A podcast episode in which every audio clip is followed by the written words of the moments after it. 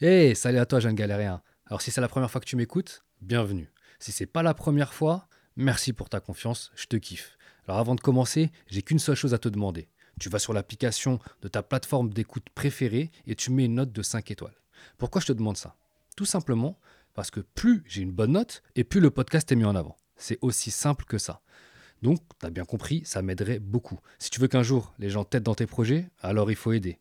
Et mettre une bonne note à ce podcast, c'est bon pour ton karma. Et t'inquiète, le jour où tu en auras besoin, tu trouveras quelqu'un qui te mettra en avant. Donc tu as envie qu'on t'aide toi aussi. Alors aide-moi à monter en haut du classement des podcasts français. Et oublie pas les 5 étoiles et un petit commentaire, ça fait toujours plaisir. Voilà, c'est tout pour moi. C'est parti pour ma discussion avec mon invité du jour. Salut Michel, comment tu vas? Ça va et toi?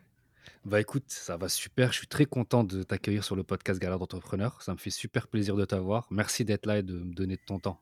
C'est normal. Merci à toi pour cette invitation. C'est toujours un honneur euh, de pouvoir répondre euh, à ce genre de podcast qui va pouvoir aider beaucoup de personnes. Bah écoute, ça, le plaisir, il est, il est partagé, surtout que euh, a une personne qui est, qui est, qui est très, comment dire, très influente, mais qui en même temps n'est pas à la recherche du buzz pour faire de l'argent, alors que c'est ça que l'on a l'habitude de voir. Et là, aujourd'hui, on a une personne qui, bon, jusqu'à il y a une semaine, n'avait pas forcément un business derrière un gros compte LinkedIn, mais ça, je pense qu'on va en parler aussi. Avec Mais voilà, plaisir. tu faisais vraiment toutes les choses, vraiment, tu partageais beaucoup de choses pour aider les gens. Et on a parlé un petit peu là avant de commencer et tu m'as raconté un peu tous les, toutes les, les actions que tu as menées euh, au niveau humanitaire. Et franchement, merci pour tout ce que tu as fait et merci pour tout ce que tu continues de faire. Cool. Merci. Et un merci à Bayram qui nous a mis en connexion pour, euh, pour le podcast. Ah bah il est génial ce type. De toute façon, il faut C'est que j'aille à Marseille. En plus, moi je suis pas loin de lui. hein. Je suis à Bah Montpellier. ouais, t'es à Montpellier, Marseille-Montpellier, c'est Un pas petit très coup de. C'est quoi, c'est voiture. deux, Non, deux heures de voiture Une heure heure et quart maximum. Une heure et quart. bah ouais. Ok, bah c'est top. Bon, on lui passe le bonjour en tout cas. Yes. Bah, avant de commencer, est-ce que tu peux te présenter rapidement? Me dire un peu Ben, qui tu es? allez, c'est parti. Ben, moi c'est Michel, Michel Coury. Je suis gérant d'Impressing. Je suis créateur de contenu sur les réseaux sociaux depuis un an. Et euh, à côté de ça, je donne des conférences. Je suis en train d'écrire un livre et je propose aussi de temps en temps du conseil de l'accompagnement en communication, notamment en personal branding. J'ai fait avec l'accent, Yes Yes C'est pour ça que je t'ai répondu en anglais. Yeah, ok. Euh, à quel moment tu t'es dit je veux devenir entrepreneur? Est-ce que ça a toujours été dans, tes, dans ta vision ou est-ce qu'il s'est passé une chose dans ta vie et tu t'es dit bah, c'est comme ça que je, c'est ça que je veux faire? Alors, je l'ai toujours voulu être ent- entrepreneur et être chef d'entreprise, mais en réalité, c'est pas ma faute, c'est la faute de mes parents. Parce que mes parents ont toujours été commerçants. Euh, je les ai toujours connus commerçants. Je les ai toujours vus travailler pour leur compte. Et je me suis toujours dit, ben, un jour ou l'autre, il faut que je fasse comme eux, que j'ai un commerce ou que j'ai un business, parce que ben, j'ai bien aimé leur façon de travailler, leur façon de faire. Et c'était dans mes gènes, peut-être sûrement, mais indirectement, j'ai voilà, c'est- j'ai jamais eu une envie spéciale, un, quelque chose, un point donné qui me dit, euh, Michel, il faut que tu deviennes entrepreneur. Non, c'était dans les gènes directement. C'est mon éducation et ce que j'ai vu quand j'étais petit. Ouais, c'est naturel. Après, en même temps, t'es libanais. Sais que les Libanais, ils ont une fibre commerciale. J'en connais beaucoup. Un gros big up à tous les Libanais, mais vous êtes forts sur le, dans le commerce. Franchement, c'est On essaye. Ok. Euh, tu peux me raconter quand tu es devenu entrepreneur la première fois? Comment tu l'es devenu? Eh, Écoute, euh, c'est une super anecdote parce que moi, j'ai eu ma première entreprise à l'âge de 19 ans. J'ai toujours été un passionné de communication. Et euh, Ouais. j'adore communiquer, j'adore trouver des astuces, des failles dans la communication pour aider les gens à, à, bah, se faire connaître ou parler d'eux-mêmes. Et j'ai dit, je vais monter mon agence de com. Et euh, j'ai euh, j'ai réussi à, à la monter, donc à 19 ans, tout seul. Et euh, je me suis dit, je vais aller taper gros tout de suite. Et je vais, je sais pas pourquoi, j'envoie un message via sur le site de Stromae parce que j'étais un grand fan de Stromae. J'ai dit, j'aimerais bien collaborer avec vous. À l'époque, c'était en plus son premier album qui sortait là, pour ben, travailler avec vous, m'occuper de votre com. Et une heure après, je reçois un message de Universal Music me disant, nous sommes prêts à vous rencontrer, pourquoi pas? J'ai dit, aïe, j'avais même Ah pas ouais, le, au culot. au culot. Voilà, moi j'ai toujours été comme ça. J'ose, tu vois. Il faut, faut y aller des fois. Et euh, c'est clair. je suis allé les rencontrer. Ils sont voilà, on voudrait que vous vous occupiez euh, euh, de la promotion de son nouveau album en faisant ça, ça, ça, ça. Je dis ok, pas de souci, je pars de là-bas, je signe un contrat. Mais le problème, c'est que moi, je savais pas utiliser Photoshop à l'époque. Je ne savais pas du tout utiliser tout ça. Et euh, j'ai dû apprendre tout en trois jours de nuit. Je travaillais, je me rappelle, il y avait ma mère euh, qui était avec moi, qui me soutenait, qui comprenait rien du tout à Photoshop, mais qui, qui m'accompagnait. Elle était là, avec le café. Et j'ai fourni euh, des éléments, des affiches et tout ce genre de choses en quatre jours, en autodidacte complet. Et voilà, ça, ça veut dire que eux, eux t'ont dit on a besoin d'affiches, toi tu savais pas le faire, mais tu as dit ouais, ouais, je vais le faire. Voilà, mais en fait, j'avais une à l'époque déjà, j'étais déjà sur les réseaux un petit peu. J'étais sur Facebook à l'époque et euh, je gagnais déjà un petit peu euh, ma vie parce que j'organisais des soirées euh, à l'époque. je faisais des événements sur Montpellier, par exemple. J'invitais 50 personnes à une soirée, elles donnaient chacune 20 euros. Et moi, je m'occupais de les faire sortir de 18h jusqu'à 4h du matin sans qu'elles déboursent quelque chose. Et du coup, ils avaient vu ça. Ouais, j'adore. entrepreneur en fait. Oui, voilà, mais j'avais toujours ce côté, voilà, j'aimais bien faire la fête et tout. Et du coup, je me suis dit, comme j'aime faire la fête, il faut que je gagne de l'argent en même temps. Le côté libanais, peut-être, je sais pas. C'est comme ça. c'est ça, ouais. De toute façon, je raison, le fais, en fait. donc autant le faire et gagner de l'argent. Voilà, pourquoi on va s'embêter? Donc j'avais ce côté-là. Donc du coup, ils avaient vu ça. J'avais déjà beaucoup euh, de visibilité sur Facebook à l'époque. C'était pas comme maintenant. C'est pas du tout la même stratégie qu'aujourd'hui et la même vision qu'on pouvait avoir. Mais à l'époque, quand tu avais 5000 amis sur, euh, sur euh, Facebook et que tu avais euh, une visibilité, c'était dix fois plus qu'aujourd'hui, en fait. C'était, c'était mmh. très plus, voilà. Et du coup, ils m'ont fait confiance, ils m'ont proposé cette activité-là et j'ai réussi à le faire en quatre jours. Et voilà, c'était, c'était, j'avais même négocié une affiche de Stromae où il y avait mon site internet à l'époque où il dit euh, euh, Stromae soutient Michel Coury pour que je puisse la diffuser hein, et gagner un peu plus de visibilité. Ah ouais, incroyable. Voilà, ça c'est euh, ma, ma, première expérience, on va dire, en tant qu'entrepreneur. dans mais ça, c'est ta première expérience officielle. Mais oui. là, tu me dis que justement, tu avais eu plein de petits. Tu avais un autre business avant. Tu avais fait d'autres actions comme ça aussi avant? Oh, j'en ai fait plein des actions comme ça. Moi, j'ai toujours aimé ce côté un petit peu. des fois, j'organisais. J'adorais l'événementiel, moi, quand j'étais plus jeune euh, organiser. Voilà, comme je disais, j'aimais faire la fête, j'aimais, j'aime les gens, donc euh, j'aimais bien réunir du monde.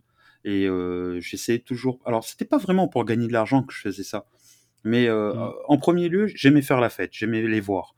Le deuxième, je me mmh. disais, il fallait que je trouve une astuce pour pouvoir ramener beaucoup de monde à un endroit sans qu'on ait à payer cher. Donc, je me dis, le groupement et la mutualisation des, des personnes pouvaient apporter. Voilà, j'allais en boîte, je disais combien? 10 bouteilles, tu vois, à l'avance. Mmh il me disait ça coûte tant et moi je, faisais mes calculs pour que personne n'ait à débourser. Et à côté de ça, bah, ça me faisait rentrer deux trois petits sous que j'économisais pour faire autre chose. Incroyable, incroyable. Ouais, donc tu avais vraiment la fibre entrepreneur. D'ailleurs, la première fois que je parle de ça, c'est inédit, ah. exclusif. que des exclusifs. Je vais mettre un gros exclusif sur la photo. ok. Et donc en tout, ça te fait. T'as as monté combien de boîtes là? Moi, j'en ai monté euh, une, deux, trois, et la 4 et la 5. Donc 5. Et ça, c'est les 5 officiels parce qu'on ne compte pas tous les autres projets que tu as mis où tu as gagné un peu d'argent. En, fait, non. Moi, à chaque fois que. Ouais, les, les petits projets, ça n'a jamais été de manière officielle. C'était juste pour m'amuser en réalité. La boîte de com, ça a été la première. Après, j'ai eu un restaurant avec euh, un bowling euh, que j'ai. Alors, c'était pas vraiment à moi, mais j'ai monté une société pour la gérer. Euh, j'avais, par exemple, un an. C'était une mission qu'on m'avait donnée en tant que chef d'entreprise, de remonter la pente euh, d'un bowling qui, s'était cassé la gueule pour faire en sorte que ben on, ils se mettent pas en faillite. Et en un an, j'ai, c'était dans l'Aveyron, donc c'était très dur pour moi parce que je devais partir de Montpellier un an dans le froid. Et, euh, et j'ai réussi cette action-là et après j'ai arrêté. C'était comme une sorte de CDD mais en tant que chef d'entreprise, une sorte de CEO à l'époque euh, c'est IO, excusez-moi. Et, euh, et voilà, ça c'est une expérience que j'ai eue. Après j'ai eu ma boîte, euh, la boîte de ma plus grosse boîte que j'ai eue, c'était dans le domaine du télésecrétariat. Et ça c'est la boîte où j'ai fait une grosse faillite et que j'ai même terminé par un burn-out. Et après il y a eu le pressing et après ce que je suis en train de créer aujourd'hui. Ok, top. avant de commencer sur les anecdotes, euh, j'ai envie de te demander quelle est une journée type pour toi du, du réveil au coucher? Alors moi, ma journée, elle est, euh, elle est presque calée. on va dire, je me réveille tous les jours à 5h30 du matin. Ok, Parce ah ouais, que lève je, tôt. ouais, je suis un lève-tôt. Alors, c'est euh, je dis pas ça parce que, genre, je vais aller faire du sport et tout. C'est parce que mon, mon bébé, ma dernière, elle a, va avoir un an, là, bientôt. Elle se réveille à Ok. 5h30. Donc, Donc t'as pas le choix en fait. voilà, obligé. je suis obligé. Non, mais en plus, c'est, des moments que j'adore. Donc, euh, voilà. Ensuite, euh, un bibi et, et, euh, ça repart. Je me, je me prépare. Je pars à 7h de la maison. J'arrive à mon travail. C'est là où je commence à. Moi, j'ouvre le pressing à 9h. De 7h à 9h, bah, je fais le point de ce que je vais faire dans la journée par à tout ce qui est administratif. Je fais tout ce que je peux pas faire quand je suis au pressing en train de travailler. Ouais. Je fais quelques vidéos s'il faut faire des vidéos pour mettre sur les réseaux, sur TikTok ou autre. Et je prépare pas spécialement mes contenus sur LinkedIn parce que ça, ça arrive euh, de manière naturelle. Et voilà, c'est mon moment où je suis posé, je fais de l'administratif. Après, je travaille. Et le soir, à 19h, si je vais pas chercher mes grands à l'école, si c'est ma femme qui le fait, euh, je Ouais. rentre à la maison, je m'occupe des enfants, on mange ensemble. Et, et après, euh, un film ou un Netflix, ou j'essaie de couper les réseaux. Et voilà. Et tu, tu te couches à quelle heure? Oui, moi, je suis un couche à tard, par 5h30. contre. Euh, Moi, je, je me, suis, je me couche vers minuit, une heure. Je dors Ah pas ouais, donc beaucoup, moi. minuit, une heure, et t'arrives à. C'est une Ouais. force ça. J'ai toujours été comme ça. Enfin, je me suis toujours couché tard, mais avant les enfants, je me couche je appris à te lever tôt. Voilà, tu as tout compris. Ok. Euh, t'as dit un truc qui est, qui est intéressant parce qu'aujourd'hui, tu es quand même très suivi sur LinkedIn. T'as combien de personnes qui te suivent? Euh, on est, ils sont en 179 000 environ. Ok, 179 000. Et TikTok? Euh, je suis, à- arrivé Tu à m'as dit que 30, tu viens de te lancer là? Je suis à 35 000 là aujourd'hui. D'accord, ok. Ouais, donc tu es quand même assez suivi sur les réseaux. Et tu viens de me dire que tes publications sur LinkedIn, tu les faisais un peu à l'instinct. Pas, t'avais pas un calendrier, un calendrier éditorial. Tu, tu dis pas. Tu, est-ce qu'au moins tu te dis je dois poster un nombre de fois par semaine? Ou vraiment euh, c'est au feeling à chaque fois? Alors, il y a, quand j'ai commencé sur LinkedIn, je n'avais pas vraiment de stratégie, comme tu peux le dire, sur la régularité, ce genre de choses, parce que je n'y connaissais rien. J'ai appris tout seul, en fait. hein. J'ai, personne ne, m'a aidé au début. hein. Euh, d'ailleurs, euh, bien au contraire. Mais ça, c'est pas grave. Aujourd'hui, aujourd'hui, ils me demandent comment on fait. Le... En fait, je crois qu'aujourd'hui, si on veut réussir sur LinkedIn, en tout cas, si on veut percer sur LinkedIn, il y a des minimums à faire. Comme tu disais, il faut publier une fois par jour, au minimum. Si on veut percer, si on veut trouver un Mhm. emploi, publier deux ou trois fois par semaine, c'est suffisant. Et moi, en réalité, je n'ai pas vraiment de stratégie, mais je respecte une chose, un mi- un minimum, c'est la régularité. Ça veut dire Mhm. que j'essaye de poster au moins une fois tous les jours, du dimanche au dimanche. Ah ouais, du dimanche au dimanche, c'est pas Voilà. lundi au mardi. Non, non, non. jours, Je publie tous les jours quelque chose. Mais attention, je ne suis pas dans le Oh, qu'est-ce que je vais publier aujourd'hui? Je prépare pas un post pendant quatre heures euh, pour dire euh, euh, un truc. Non, moi, là, tu vois, je suis allé acheter à manger juste avant de commencer avec toi. J'ai eu l'idée d'un truc. Euh, J'ai dit, OK, je vais le formaliser comme ça. Je vais faire une photo. Ça me prend cinq minutes et je le poste. D'accord. Et C'est pas, genre, tu te dis une fois par jour, mais tu te dis pas, voilà, le matin à 8h ou le matin à Non. 10h ou... D'ailleurs, euh, quand on regarde mes publications, des fois je publie quatre fois par jour, des fois une fois, des fois zéro. hein, ça m'arrive des fois, je... c'est bon. C'est pas ma life non plus. Faut pas abuser. Euh, même si ça participe à arranger sa life, mais euh, il faut euh, non, je pense qu'il faut pas se donner ce genre de- d'habitude parce qu'après tu stresses et après ça devient une contrainte. Ah merde, qu'est-ce que je vais mettre à 8 heures aujourd'hui? Non, moi mes publications, un jour je publie à 8 heures, le lendemain à 11 heures, un jour quatre fois. Non, tranquille. Je vis, je vis la chose tranquillement. Ok, bah, c'est intéressant de, comprendre un peu comment ça marche parce que tu vois, il y a beaucoup de gens qui se mettent des freins en se disant, euh, moi la question qu'on me me pose souvent, vu que je coach beaucoup des entrepreneurs et, en général, voilà, leurs clients sont sur LinkedIn, donc il faut qu'ils postent sur LinkedIn, donc je leur dis de le faire. Et ils me disent, ouais, mais je poste quoi? Je poste quand?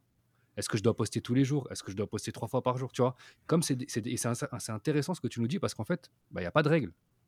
La règle, la seule règle, c'est la régularité. Poste, exactement et en fait, après, tu, petit à petit, peut-être tu affineras, peut-être tu affineras pas, mais c'est ça en fait. Ce qui est de important de comprendre, c'est que en fait, on se trompe de combat. Sur ce réseau, il y a des gens qui se trompent de combat. J'ai vu récemment, je sais pas si tu as vu, euh, il y a une semaine à peu près, il y avait des gens, un gars qui avait publié un truc sur l'algorithme, un truc super détaillé. Si tu commentes à cette heure-là, tu fais ci, tu fais ça, et patati et patata. Et moi, le lendemain que j'ai vu ça, j'ai fait un post. J'ai mis juste tu vas réussir. Avec un point comme ça. Et je me suis dit, ce post-là, il est à tout le contraire, de tout le contraire de tout ce que cette personne a dit. Ben, il a fait un buzz. Et je voulais voir si c'était vrai, parce que je me suis dit peut-être que le gars, il a travaillé 60 heures dessus et il a peut-être raison quand même. Mais et, là, je me suis fait l'idée parce qu'en en fait, on ne peut pas connaître l'algorithme. Mais par contre, ce qu'on connaît, c'est la communauté que tu crées. Et c'est ça qui est, le plus important. Si tu ça publies... dire. Est-ce que ça... Vas-y, vas-y. Excuse-moi. Non, non, termine, termine, termine. Excuse-moi. En fait, si, si tu publies pour chercher des abonnés, tu vas te planter. Mais si tu publies pour ta communauté, c'est là où tu vas tout fracasser. Parce que tu peux pas publier en respectant des choses très claires de l'algorithme. Si tout le monde savait utiliser l'algorithme, en réalité, on serait tous à un million d'abonnés. Mais je crois que vraiment le plus important, c'est pas de chercher des abonnés, c'est de chercher à créer une communauté. Et quand tu commences à avoir déjà deux personnes, ben, tu as déjà créé ta communauté. Et c'est ça qu'il faut construire. Et tous ceux qui recherchent à travailler l'algorithme, ce genre de choses, c'est une perte de temps internationale vous perdez plus de temps à faire ça que de vous intéresser aux gens réellement, en fait. Mmh. Mais pour revenir, je suis, tout enfin, je suis tout à fait d'accord avec tout ce que tu as dit. Merci. Maintenant, pour en revenir à, à, ton poste où tu as écrit juste tu vas réussir avec le, le biceps, là, est-ce que ça, a, marché parce que tu as déjà la communauté et tu as déjà des gens qui te suivent et des gens qui, ont le like entre guillemets un peu facile avec toi parce qu'ils ils, apprécient déjà la personne et le, contenu que tu fais. Et, et justement, si c'était euh, une personne qui démarre sur LinkedIn qui met ça, elle aura zéro like. Ben, tu, tu, donnes un exemple très précis de ce que je suis en train de, je disais juste avant. En fait, c'est exactement ça. Si moi j'ai réussi à faire un petit buzz sur trois mots et un smiley, ça veut dire que j'ai construit une communauté qui s'intéresse à ce que je dis et qui comprennent ce que je veux dire et ils ont l'impression que je leur parle à eux. Et c'est ça, en fait, le ressenti que je donne et c'est ça que j'ai envie de faire. Mm. Par contre, moi, je connais des gens qui ont 200 000, 300 000 abonnés sur LinkedIn, qui sont beaucoup plus gros que moi. Quand ils font des posts, ils, ils marchent pas. Parce que eux, la différence, c'est qu'ils n'ont pas construit une communauté. Ils ont juste, euh, comme euh, si tu avais des abonnés à une newsletter, euh, ou tu as des abonnés mais qui sont pas vraiment là, ils te connaissent pas réellement, ils n'ont pas développé leur personal branding. C'est pour ça que je dis, quand vous commencez sur LinkedIn, ne, ne cherchez pas à avoir beaucoup d'abonnés. Ne cherchez même pas à avoir des abonnés. Cherchez à avoir des membres d'une communauté, des gens qui vous suivent pour ce que vous êtes, avant de vous suivre pour ce que vous faites. Et ensuite, vous allez construire au fur et à mesure. Vous allez commencer par deux likes, trois likes, euh, après ça, sera 50, vous allez stabiliser. Vous allez, avoir toujours un minimum, ce que j'appelle le, le, socle LinkedIn, qui vous apprécie et que quoi que vous disiez ou quoi que vous fassiez sur ce réseau-là, ben, ils vont vous apporter leur soutien parce qu'ils aiment ce que vous dites. Et c'est ça la différence entre des gens qui cherchent à craquer l'algorithme et des gens qui cherchent juste à publier et à se créer une communauté. Ok, ouais, c'est vrai qu'en tout cas, toute façon, je pense que la base pour tout, c'est de créer sa communauté. Même dans le business, j'avais vu un, post passé qui disait voilà, qu'est-ce qui est le plus important? Est-ce que c'est de créer un produit et de trouver la communauté qui va avec le produit ou de créer la communauté et d'après trouver créer le produit? Et moi, je pense que c'est d'abord, tu dois créer la communauté, tu dois créer un, un groupe de gens qui te suivent pour qui tu es, pour les valeurs que tu défends. Et après, si tu veux créer un produit, ce sera beaucoup plus facile de créer un produit et de le vendre de toute façon. De toute façon, euh, ton produit, si les gens ils t'aiment, en fait, euh, si tu pars déjà dans l'esprit que tu vas vendre quelque chose, tu vas te planter. En fait, ce qu'il faut, mm. c'est euh, c'est du bénévolat. Il faut partir dans le sens où tu, tu vas apporter une plus-value. Et cette plus-value, elle est énorme en fait. Ça veut dire que tu vas, moi par exemple, c'était l'optimisme. Il y en a, ça va mmh. être des conseils en communication. D'autres, ça va être des, de la, des conseils en comptabilité. Tu fais un métier que tu aimes, tu le partages sur ton réseau et tu apprends, tu donnes des conseils aux gens. Et ces gens-là, ben, vont, tu vas devenir une référence pour eux dans, dans ce domaine-là. Et en plus de ça, tu parles un petit peu de toi. Ça veut dire euh, bah, comment je fais ce métier, qui je suis, euh, est-ce que je galère, est-ce que j'ai réussi, par quoi je suis passé. Du coup, on va, c'est ça le personal branding, la marque personnelle. C'est on parle de toi, on parle un peu de ce que tu fais, mais il y a toujours de toi dans ce que tu fais. Et à un moment, bah, quand si tu as une idée, tu vas trouver peut-être un jour un produit ou un service qui va euh, être à, ton image, et c'est là où tu vas réussir à le vendre plus facilement que quelqu'un qui crée le produit et qui va essayer de le vendre direct. Ok, très clair. Bah, déjà, je pense que là, maintenant, les gens te connaissent beaucoup mieux, comprennent un peu c'est quoi, qu'est-ce qui t'anime et qu'est-ce qui te motive. je pense qu'on peut passer aux, anecdotes croustillantes. Allez, c'est parti. Donc, euh, je te laisse, tu choisis l'anecdote que tu, par laquelle tu veux commencer. Bah, alors, j'en ai déjà euh, raconté une en début avec euh, celle de Stromae. On va parler de l'anecdote la plus, la plus dure pour moi que j'ai vécue en 2013. Mmh. J'ai créé une grosse boîte avec une trentaine de salariés. Alors, ce qu'il faut savoir, c'est qu'avant cette boîte-là, j'étais quelqu'un qui aimait un peu l'argent. J'aimais. Alors, je pensais que la réussite, c'était avoir de l'argent, une belle voiture, une belle mmh. maison. Voilà. J'étais un peu comme ça. Pas trop, mais un peu quand même. Et donc j'ai créé cette boîte et au bout d'un moment, un an après, à force de courir après le chiffre, ben je, je me suis pas très bien débrouillé. Alors ça, c'est de ma faute. J'ai commencé à être fatigué. J'ai eu la naissance de mon premier enfant qui avait des problèmes de santé. Bon, rien de grave, on va pas se parler de ça pendant deux heures. Mais j'avais tout un trop de choses en même temps. Et du coup, euh, cette fatigue, cette angoisse, cette tristesse que j'avais par rapport au travail m'a rendu complètement euh, incompétent au travail. Et du coup, et ce n'est que ma faute, parce que j'aime bien le dire que c'est ma faute, c'est pas la faute de mes salariés ou des personnes qui travaillent avec moi. Ma boîte a coulé. c'était ma faute. C'est moi qui ai mal géré parce que ben je savais pas déléguer comme il fallait, je n'avais pas les bons les, voilà, je, on pourrait dire j'étais mal entouré. Non, pas du tout. Je savais pas m'entourer comme il faut. Donc j'ai, je me suis retrouvé à faire un dépôt de bilan, donc une faillite.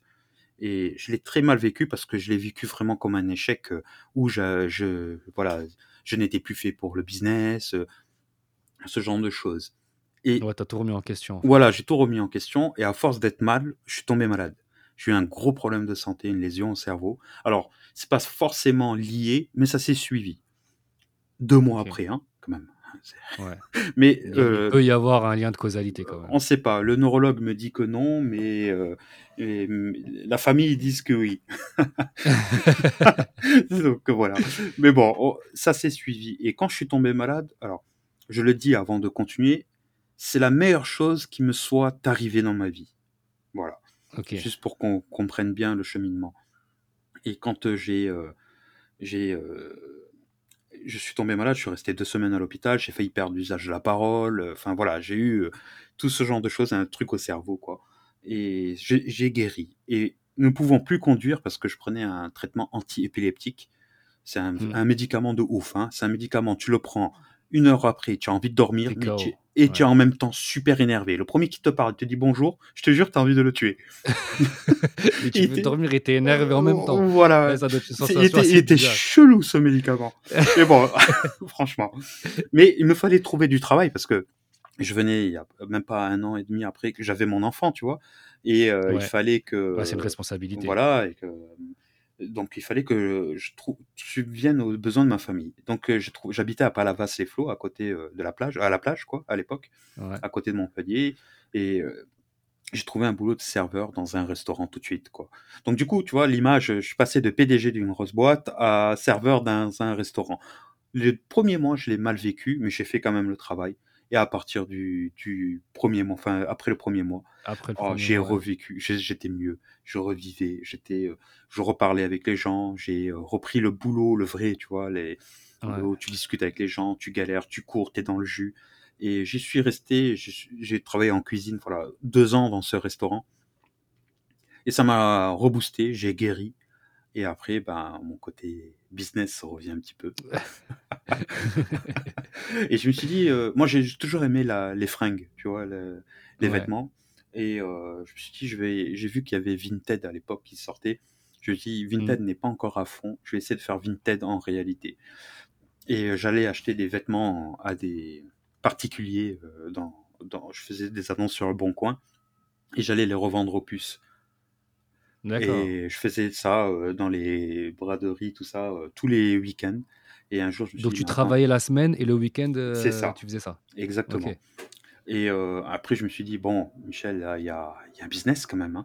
Donc, j'ai mmh. j'ai monté une friperie, une deuxième, et une troisième. Et après, j'ai dit, attends, attends, attends, attends, tu es en train de refaire les mêmes erreurs qu'avant. Tu arrêtes tout et tu te retrouves un petit commerce tranquille où tu te prends pas la tête et que tu peux profiter de ta famille, ça te met pas en danger. Et euh, voilà, parce que moi, j'ai toujours euh, les traumatismes d'avant, tu vois, de ce que j'ai vécu. Euh, et j'ai repris un commerce familial. Donc, vous nous entendez, mais vous voyez pas. Il, voit mon pressing en vidéo. Ouais, moi je le vois voilà, à l'arrière. pressing d'ailleurs, si vous voulez nettoyer vos chemises, vos costumes et tout, rendez-vous à Montpellier, même si vous venez de Paris. Voilà. the Pressing of the France. Euh, c'est ça. Et voilà. Donc voilà euh, une, une, anecdote. Euh, et c'est un pressing familial. C'était à mes parents. Et je l'ai repris. J'ai pris la suite. Et c'est pour ça que sur certaines photos ou vidéos que je fais sur LinkedIn, je rappelle, je le dis, que voilà, c'est un pressing que j'ai repris de mes parents. Et de temps en temps, ma mère vient m'accompagner pour m'aider encore. Mais c'est surtout euh, un prétexte pour tous les deux pour, euh, bah, pour être ensemble. ensemble parce que je suis très complice avec mes parents. Donc voilà, une anecdote bien chargée euh, sur ma, vie professionnelle. Alors on va, on va revenir sur certains points. donc tu me disais que tu avais une première boîte. C'était quoi cette boîte? La première, toute première, c'était une boîte de communication. Non, non, la boîte, je veux dire, euh, de là où tu as fait le, burn-out. Euh, c'était une boîte de télésecrétariat. Ok. Qu'est-ce qui t'a amené à ce burn-out? Comment tu. Enfin, tu as dit que tu l'avais mal géré, que tu avais fait des erreurs. Justement, c'était quoi ces erreurs-là? Pour que, justement, ceux qui sont dans le business ne fassent pas les mêmes erreurs. Alors, la, première erreur que j'ai faite, je pense que c'est que je ne me suis pas entouré. La deuxième erreur que j'ai faite, c'est que je voulais tout gérer.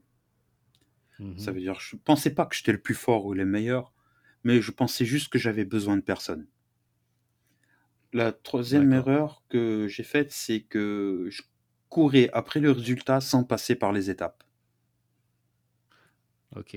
Par exemple, je voulais euh, faire un tel chiffre de un chiffre d'affaires, mais euh, je mettais pas spécialement, mais je me concentrais pas sur les étapes euh, pour pouvoir atteindre cet objectif. Je courais à fond, à fond, à fond. Et la Quatrième erreur, c'est que je me suis pas écouté, j'ai pas écouté mon corps. Ça veut dire que bah, j'étais fatigué, j'étais super énervé avec tout le monde, euh, que ce soit au boulot ou que ce soit dans ma vie privée. Euh, j'étais devenu, j'étais devenu prisonnier de, mon activité. Je pensais qu'au boulot, et mmh. je pensais vraiment que ce boulot-là allait être le, sujet de ma réussite. Or que je ne me suis pas assez concentré sur des choses simples comme euh, la, ma famille, ma santé, et ce genre de choses. Et ça, c'est des symptômes de burn-out, que ce soit dans le monde de l'entrepreneuriat ou dans le monde des salariés. C'est euh, quand tu commences à être fatigué, triste, mmh, angoissé, mmh. énervé, j'avais des maux de tête de fou, j'avais mal au dos. Des signes physiques, c'est des petits symptômes et des signes qui te disent attention. Là, tu commences à faire n'importe quoi. Je ne me suis pas écouté. Après, j'étais plus jeune. J'avais, euh, j'avais quel âge? J'avais 29 euh, ans, 28 ans.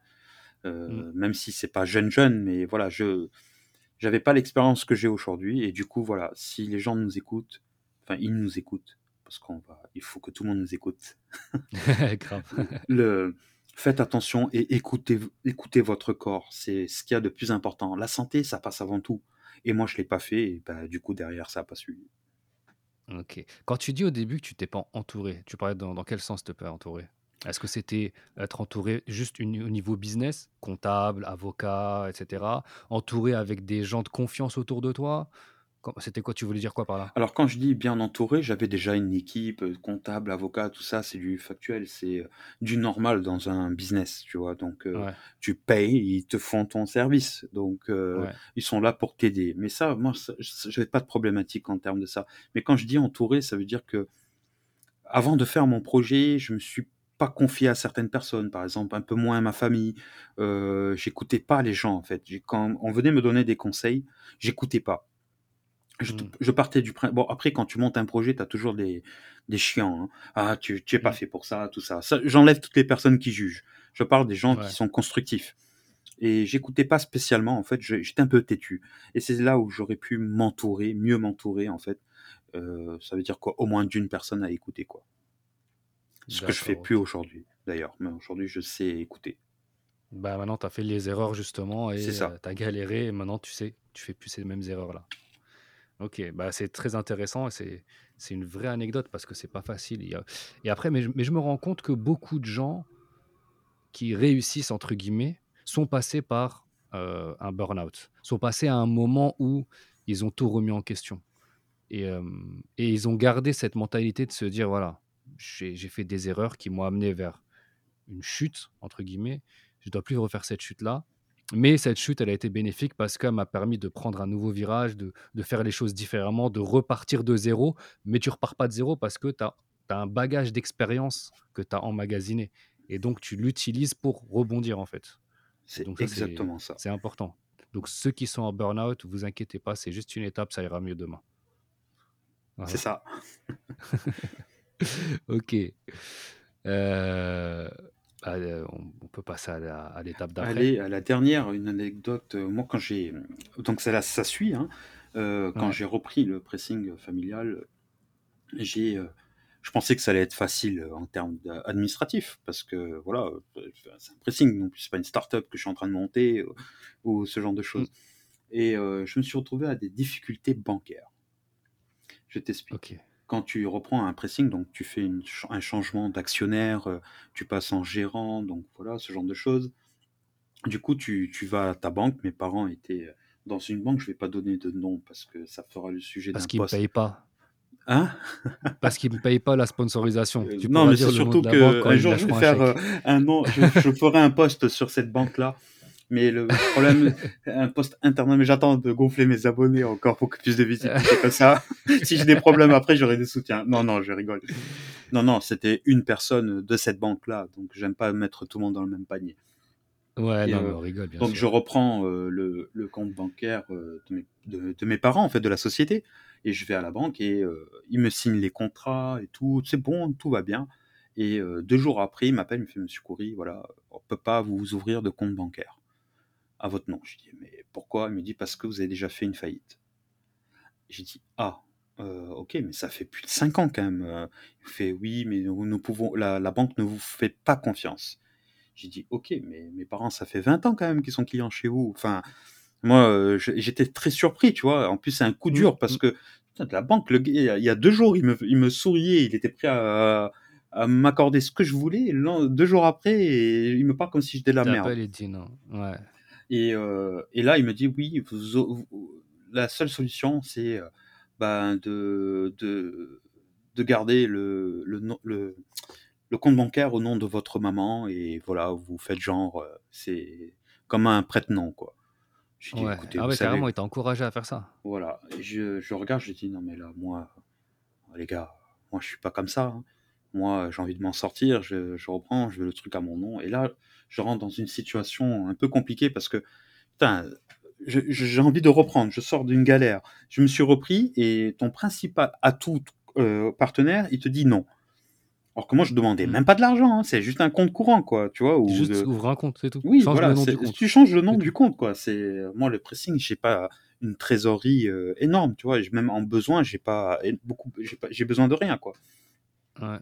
Et euh, du coup là, je rentre. Et là, euh, et elle, je vais donner son nom, tu vois, parce que parce que bah, ce qui m'a permis de me soulager et m'a sauvé un petit peu. Je suis tombé sur euh, une pub qui s'appelle Conto, tu sais, la banque Oui, en ligne. Conto, ouais. Et j'ai Ouais. dit, putain, mais eux, ils ouvrent des comptes en ligne, un peu comme le système de Nickel, tout ça.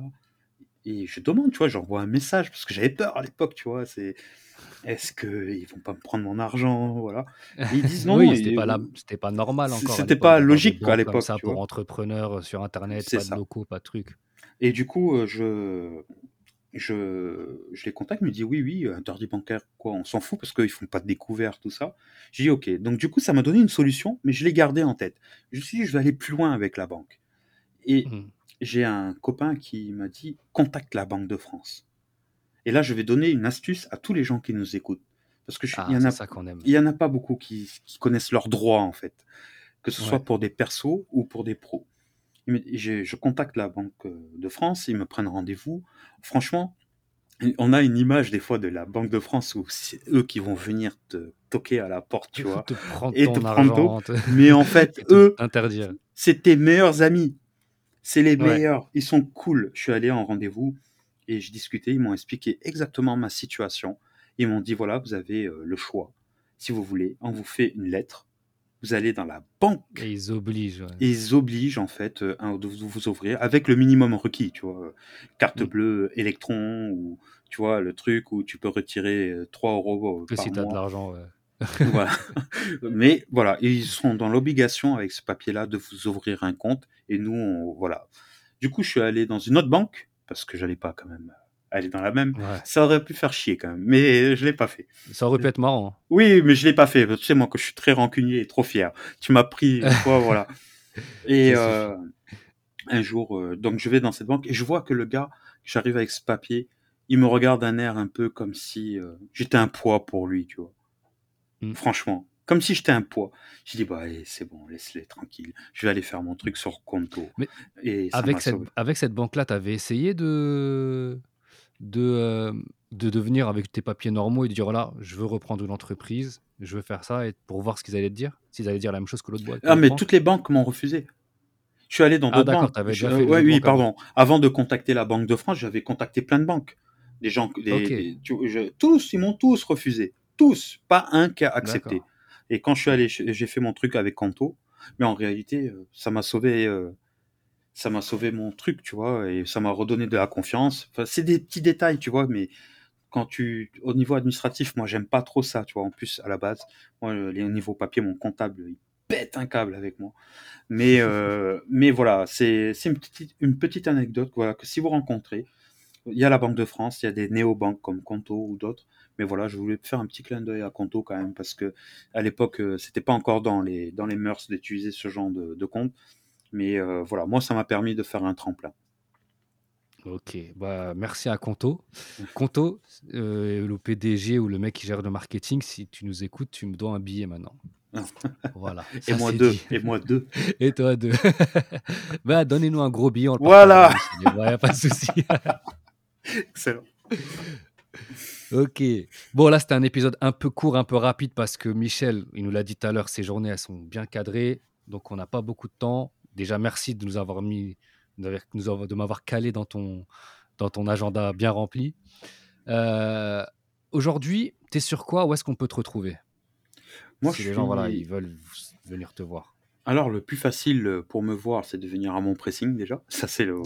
voilà, ceux qui sont sur Montpellier, allez-y, voilà. envoyez-nous des photos avec Michel. il y en a plein qui viennent, tu sais. euh, On vient prendre notre dose de positif. Je dis ouais, ok, mais ramène ta couette, quoi. non, non, je... ta cote avec toi. Ouais, enfin, je rigole, je rigole pas, mais bon, quand même. Les gars, ils viennent prendre leur dose de positive, ils amènent leur couette dans un autre pressing. Non, mais je rigole. Si, euh, voilà, ça c'est la première chose pour les gens de Montpellier. Euh, je suis cash, hein, comme gars, je rigole, mais voilà. Mais t'as bien raison. Et ensuite, sur LinkedIn, alors, euh, sur LinkedIn, euh, on peut me, me rencontrer, enfin, on peut me contacter. Alors, je mets du temps des fois à répondre aux messages, ou des fois, je les vois pas, parce que pour être honnête, j'en reçois entre 50 et 60 par jour. Des fois, je, Ah je, je n'arrive pas, des fois, je n'arrive pas, voilà. Mes yeux, ils ne veulent plus, ils peuvent plus, ça défile, et, et Mm, mm, mm. voilà, dans la journée, c'est compliqué. Après, je suis sur TikTok. Voilà, je suis sur Facebook aussi, où j'ai un, un peu d'abonnés aussi, quand même, euh, à peu près 16 000 bientôt. Et, euh, et voilà, après, je suis sur Insta, des trucs comme ça, mais ça, j'y vais presque jamais. Ok. Et là, donc, tu es sur quoi? Tu nous parlais de ton nouveau business là? Alors, J'ai, euh, quand j'ai commencé sur LinkedIn, que je n'avais pas vraiment de business plan par rapport à ça. Et là, il y a bah, une semaine, et ça, il y a un mois en réalité, on m'a contacté pour faire des conférences sur euh, le positif, sur l'échec, sur le burn-out et même sur LinkedIn, comment développer son personal branding. Donc j'en ai quelques-unes qui sont programmées. Mais moi, je suis quelqu'un de très humble. Ça veut dire que je suis pas un conférencier expérimenté, je le dis haut et fort. Mais par contre, mon histoire, elle est expérimentée. Donc, euh, C'est ça qui compte. voilà, c'est ça qui compte. Et voilà, je me ferai à la main. J'ai une aisance pour parler.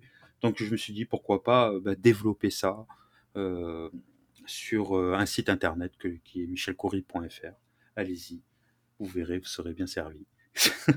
Le Voilà. commerce, Et commerçant. donc les ent... Mais t'as raison, t'as raison. Et Voilà, les entrepreneurs à créer un branding euh, Alors, ça, c'est qui leur ressemble. Alors, attention, euh, sur euh, le, le personal branding, avant tout, j'ai, euh, j'accompagne les gens dans leur communication globale. Moi, Mm. j'adore trouver des failles dans la communication. Ça veut dire, tu n'arrives pas à faire, je vais te trouver la solution pour que tu arrives à communiquer, mais de manière simple et authentique. Et à côté de ça, j'avais créé des, j'ai créé des masterclass, alors euh, payantes pour euh, tous les professionnels. Alors, j'ai plus de place jusqu'à février. Ah. Et oui, euh, je fais des choses, je pense, dans des tarifs convenables. Et à côté de ça, je fais euh, des masterclass gratuites pour les chercheurs d'emploi. Ok. Donc Voilà, parce que moi, je suis quelqu'un qui euh, veut bien gagner de l'argent, mais derrière, euh, c'est un peu grâce à tout le monde que je suis là. Donc, c'est Mm. ma manière de redonner, tu vois. Et à côté de ça, je fais des lives. J'en ai un demain d'ailleurs, entre midi et deux, où je, je- toutes les personnes, je leur donne toutes les astuces, un peu comme je t'ai donné là sur euh, LinkedIn. Je vais précisément dans des détails pour qu'ils puissent réussir à développer leur personal branding. Moi, je ne. Je, alors, j'aime pas appeler ça un business parce que c'est pas vraiment en- ce, ce avec lequel j'ai envie de gagner de l'argent aujourd'hui. Moi, je serais plus si un jour euh, je devais gagner de l'argent, je suis très honnête. Moi, j'aimerais bien accompagner euh, des personnes à réussir sur euh, les réseaux sociaux, mais dans leur communication, mais globale, pas que sur LinkedIn.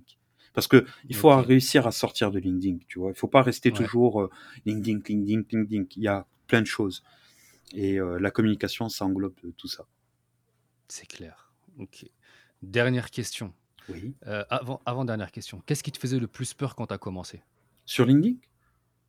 Non, sur, dans, le, dans, tous les, dans le business en général, quand tu étais jeune et tu disais je veux me Ah. lancer dans le business, qu'est-ce qu'est-ce qui te faisait le plus peur? Franchement, le plus, j'ai jamais eu réellement de peur parce que je suis quelqu'un de trop optimiste. Ça veut dire que j'y vais, je me dis, euh, ça va fonctionner, ok, c'est bien. Ça fonctionne pas, tant pis, je vais recommencer, un autre truc. Mais là où j'ai, j'ai pas pensé comme ça, c'était euh, quand j'ai fait mon burn-out. C'est là où j'ai oublié mon côté optimiste. Moi, je voilà, aujourd'hui, je lançais mon projet, par exemple. J'ai pas peur, je fais et on verra bien. Mm. Voilà, il faut juste euh, se- connaître un peu les étapes et c'est bon. Et est-ce que tu es heureux aujourd'hui? Oui, moi je suis heureux depuis, depuis un moment. Je changerai rien à ma vie. Euh, Bah, je suis épanoui. important. Moi j'ai une famille extraordinaire. Et euh, franchement, même ce que je fais sur les réseaux et tout, c'est super gratifiant. J'ai pas un ego euh, surdimensionné, j'ai un ego sur, sur, sur, sur, surdimensionné. non, on a tous de l'ego, mais en fait, c'est- super parce que c'est gratifiant. En fait, tu proposes quelque chose, les gens ils aiment, ils te le redonnent. Et en réalité, j'ai l'impression que des fois, il y a que moi qui vois pas que je réussis, tu vois. Et Mm. euh, moi, je discute beaucoup avec mon meilleur ami euh, sur, euh, sur ça. Je le saoule avec les réseaux sociaux parce que lui, il est pas du tout aux réseaux sociaux. Et, euh, mais il m'accompagne un petit peu, tu vois. Tu te rappelles quand je te disais bien entouré. Et euh, il m'accompagne des fois. Il me dit, mais Michel, c'est excellent ce que tu as fait. Je fais, ouais, bon, ok. Mais voilà, je suis heureux, je suis content, je suis épanoui. Bien sûr que j'en veux plus, je veux plus de choses, je veux améliorer euh, mon confort de vie plus que ce que j'ai parce que j'ai toujours, voilà, c'est mon côté un petit peu prévention de ce qui pourrait arriver. J'ai des enfants, je veux qu'ils aient une belle vie, mais euh, voilà, je fais ce que je peux, je suis un être humain, je vais à mon rythme. Ok. Ouais, c'est cool, c'est ça le plus important. Tant que toi, tu es heureux, tu es cool, tu es bien dans tes baskets, c'est ça qui compte. Euh, pour terminer, je vais, quand je vais sortir le podcast, je vais prendre une photo de toi et je vais la mettre sur LinkedIn et sur Instagram. Ok. Et ce que je demande en général à- aux auditeurs, ceux qui nous écoutent jusqu'à maintenant, jusqu'à la fin, c'est de mettre un commentaire en dessous de ta photo. Et ce commentaire-là, c'est toi qui choisis. Tu choisis un mot et tous ceux qui nous écoutent jusqu'à maintenant, ils vont le mettre sous la photo, que ce soit sur Instagram. Sous le, dans le, sur le, le- le nom, le nom de l'Instagram, c'est Galère d'entrepreneur. Donc galère au pluriel et entrepreneur au, sin- au singulier parce qu'il y a plusieurs galères dans la vie d'un seul entrepreneur. Ou sur Instagram, euh, Karim Guidawi. Donc choisis-nous un mot. Un mot que tout le monde va devoir mettre sous la photo. Ouais, un mot, une expression, peu importe, hein, ce que tu veux. J'ai deux secondes quand même pour réfléchir. Oui, t'as le temps, t'as le temps, réfléchis tranquille, t'as le temps, t'inquiète pas. Un seul mot. Euh, Bah écoute, on va mettre motivation. Motivation. Voilà. Ok, bah alors tous ceux qui nous, a... toi qui nous écoutes là, jusqu'à maintenant, ça fait 45 minutes à peu près qu'on parle. Déjà, merci. Merci du fond du cœur de nous faire confiance et de passer ton temps avec nous. J'espère que tu as eu beaucoup de valeur, que tu as kiffé un peu l'échange. Tu as kiffé être avec nous là pendant qu'on discutait euh, en train autour de notre café. Et, euh, et tu vas sous le compte Instagram Galère d'entrepreneur, donc galère avec un S, entrepreneur au singulier, et tu tapes. Euh, C'était quoi le mot? J'ai complètement oublié. Motivation. Motivation. Voilà, tu tapes le mot motivation en dessous de la photo de, de Michel. Bah écoute, Michel, c'était très cool. Merci. Merci beaucoup pour ton temps, pour ton, ton partage, le partage de ton expérience. Merci à toi de m'avoir Et invité. euh, bon courage pour la suite. À toi aussi. Salut, ciao. Bon, bon, bon. Si t'as pas encore donné de note à ce podcast, c'est sûrement que tu attendais de l'écouter pour le noter. Et je respecte ça. Maintenant, ça fait une heure que tu sais que ce podcast c'est de la bombe. Alors va vite mettre 5 étoiles et un petit commentaire. Allez, je te laisse.